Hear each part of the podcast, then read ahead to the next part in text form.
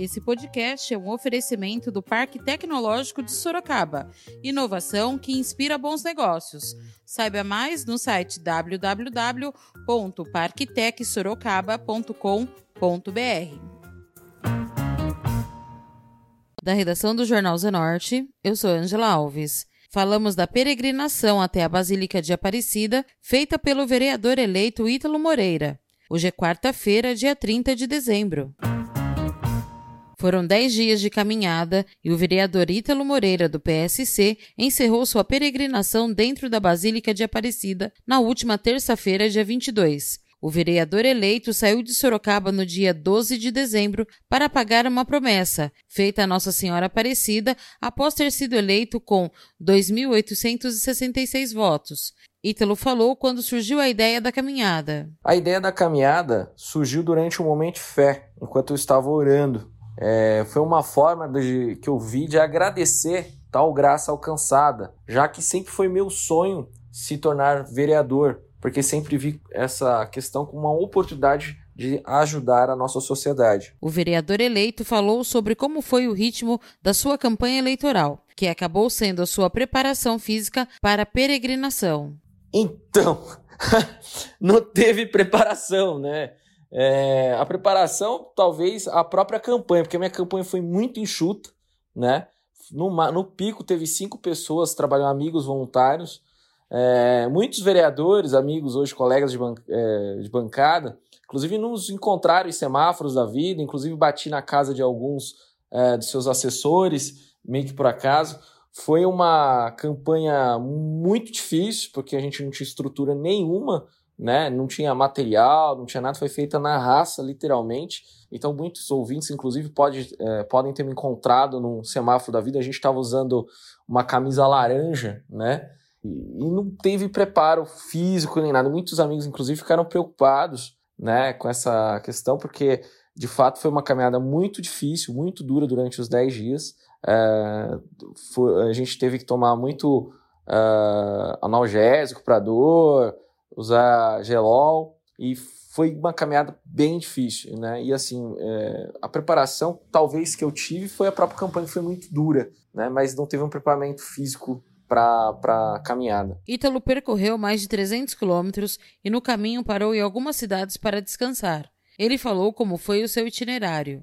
O itinerário, nós saímos do nosso comitê que ficava no Jardim São Guilherme e fomos até a Basílica de Nossa Senhora Aparecida, passando por Itu, Cabriúva, Itupeva, Jundiaí, Jarinu, Atibaia, Nazaré Paulista, Igaratá, Jacareí, São José dos Campos, Caçapava, Pindamonhangaba e Roseira. Esse foi o que fizemos, com alterações no final, é, porque quando nós chegamos em Nazaré Paulista, é, modificamos o, o, trajeto original e ganhamos um dia. Foi um, pegamos um trajeto mais perigoso, andamos é, 48 km, né? mas é, estávamos exaustos é, psicologicamente, queríamos chegar mais rápido possível, porque é, a saudade da família, o próprio percurso era muito exaustivo, sol, chuva, é, e entre outros fatores então a gente preferiu dar um, um gás ali num dia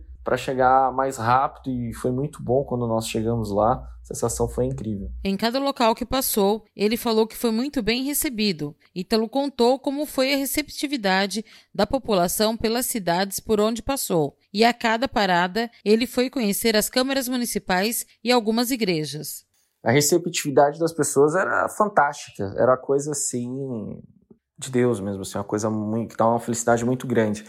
É, quando íamos em um restaurante no meio do caminho, uma barraquinha que vendia açaí, qualquer coisa para comer, é, as pessoas ouviam aquilo e não acreditavam, assim, ficavam emocionadas, porque é, primeiro que é muito difícil uh, alguém fazer uma promessa dessa e pagar, porque é realmente difícil, ainda mais um político. Então as pessoas ficavam muito é, sensibilizadas, inclusive algumas até queriam ajudar sempre de alguma maneira, fornecendo água, alguma coisa assim, sem cobrar, inclusive. E muitas pessoas, é, a maior parte dos locais que nós é, dormimos, nos hospedamos, foram de pessoas voluntárias, né? amigos, pessoas que é, ficavam emocionadas com a nossa visita, a nossa presença, é, nos forneciam jantar, nos forneciam café da manhã e todo a, o seu lar ali, né? Usar o seu banheiro, o chuveiro.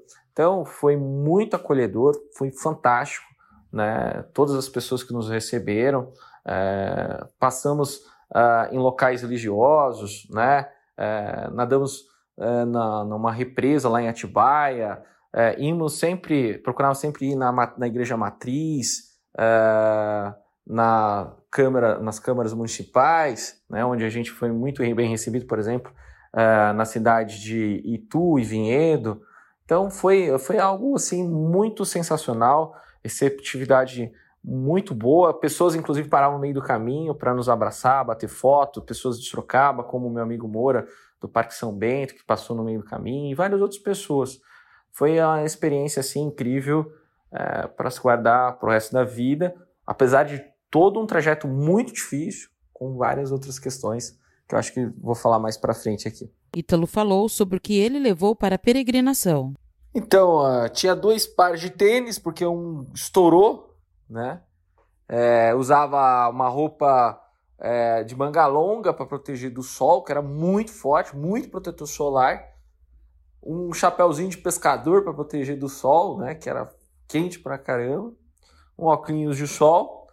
E era fundamental a barrinha de, cereal que a gente carregava dentro de uma mochilinha simples, que eu e o, Leandrão iam revisando, nós é, íamos revisando entre nós, né? Porque era pesado, tava água, a barrinha de cereal, a fruta. É, porque gelol, é, fita para colocar nas bolhas, porque tinha que colocar, senão estourava no pé e doía pra caramba. Então a gente passava já para meio que segurar a bolha.